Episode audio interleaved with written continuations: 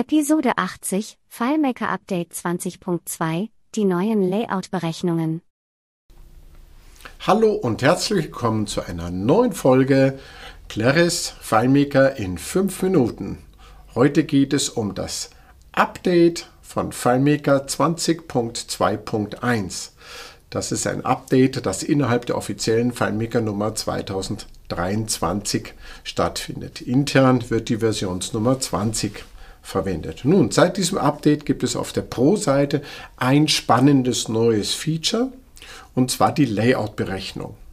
Und die Layout-Berechnung wird zuerst einmal eingefügt über das äh, Menü Einfügen und ganz unten findet man als letzten Eintrag die Layout-Berechnung. Und wenn man das dann auswählt, dann geht gleich der Berechnungsdialog auf und man kann eine Formel beliebiger Art dort eingeben und der Ergebnistyp, der Ergebnistyp muss Text sein, also zum Beispiel im Vergleich zum, zur bedingten Formatierung, wo der Ergebnistyp eine, Ergebnistyp eine boolsche Zahl, also 0 oder 1, gültig oder ungültig sein muss.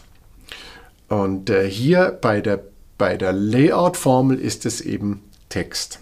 So, jetzt füge ich irgendeine Berechnung ein, bestätige den Dialog und dann sehe ich im Layout diese Haken nach links mit dem geschwungenen F, Doppelpunkt, dann meine Formel und dann die äh, Spitzenhaken nach rechts machen das dann wieder zu. Nun kann ich, dies sei an dieser Stelle mal angemerkt, nun kann ich diese Layout-Berechnung nicht nur über das Menü einfügen, Layout-Berechnung und den Dialog eingeben, sondern ich kann, wenn ich weiß, wo ich auf der Tastatur die Symbole finde und das genauso schreibe, das einfach als Text ins Layout einfügen und dann habe ich genauso wie bei Platzhaltern oder Platzhaltervariablen oder auch bei der Layout-Berechnung dasselbe Ergebnis. Es ist nur ein Code, nur eine Codierung, die FileMaker dekodieren kann im Browse-Mode, äh, im, im Blättern-Modus. Und ähm, er wird das genauso berechnen, gilt für alle diese genannten Fälle, insbesondere eben auch bei der Layout-Berechnung. Ich kann das einfach, wenn ich weiß, wo ich diese spitzen Haken finde und das geschwungene F, am Mac ist es Option F, äh, Doppelpunkt und dann gebe ich meine Formel ein, mache es rechts wieder entsprechend zu, dann gilt das genauso. Ich erwähne das nur deswegen, weil ich in den letzten Jahren immer wieder mal an Gesprächen oder wenn man sowas zusammen gemacht hat, gefragt worden bin, halt, äh, ich muss es doch übers Menü einfügen. Und da habe ich gesagt, nein, da, da wird nichts Unsichtbares hineingelegt von FileMaker, sondern es ist einfach eine Codierung und FileMaker kann das dekodieren, wenn man die Grammatik für dieses Objekt einhält. Also das nur am Rande. Aber ich kann eine Layout-Berechnung über Einfügen, Layout-Berechnung ins Layout einfügen, dann kann ich eine beliebige Berechnung dort, eine beliebige Formel dort angeben.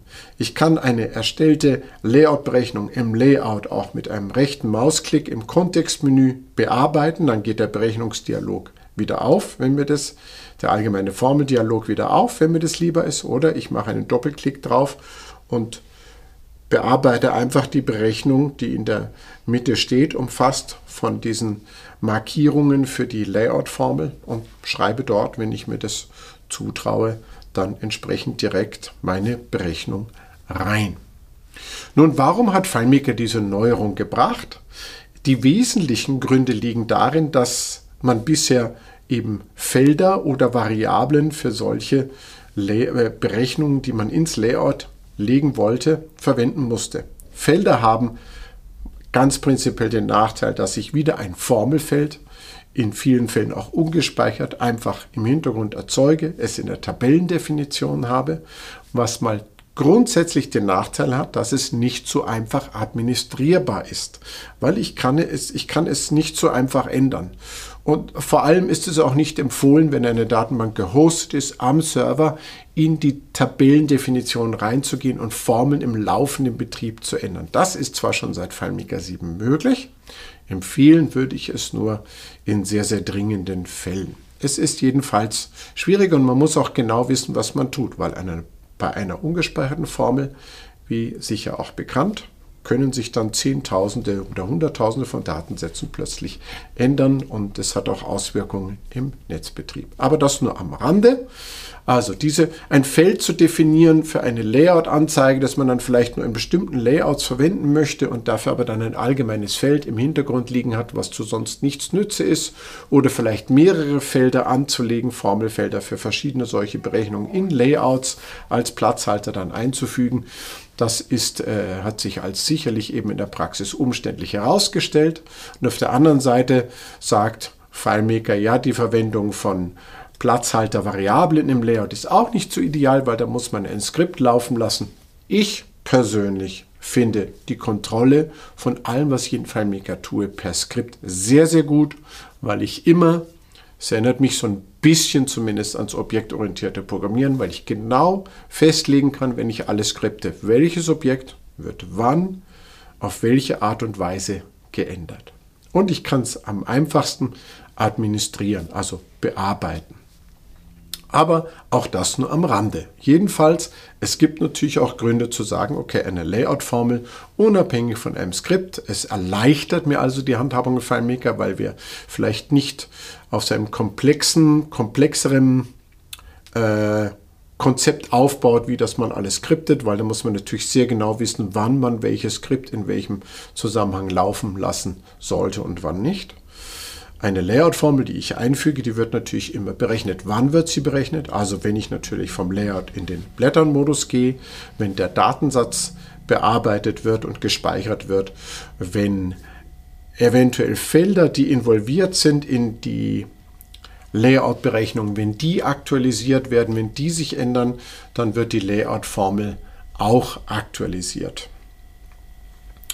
Äh, bei dieser Aktualisierung wird es mit Sicherheit auch Einschränkungen geben, die in der Natur von äh, relationalen Feldern und, und Formeln liegen können.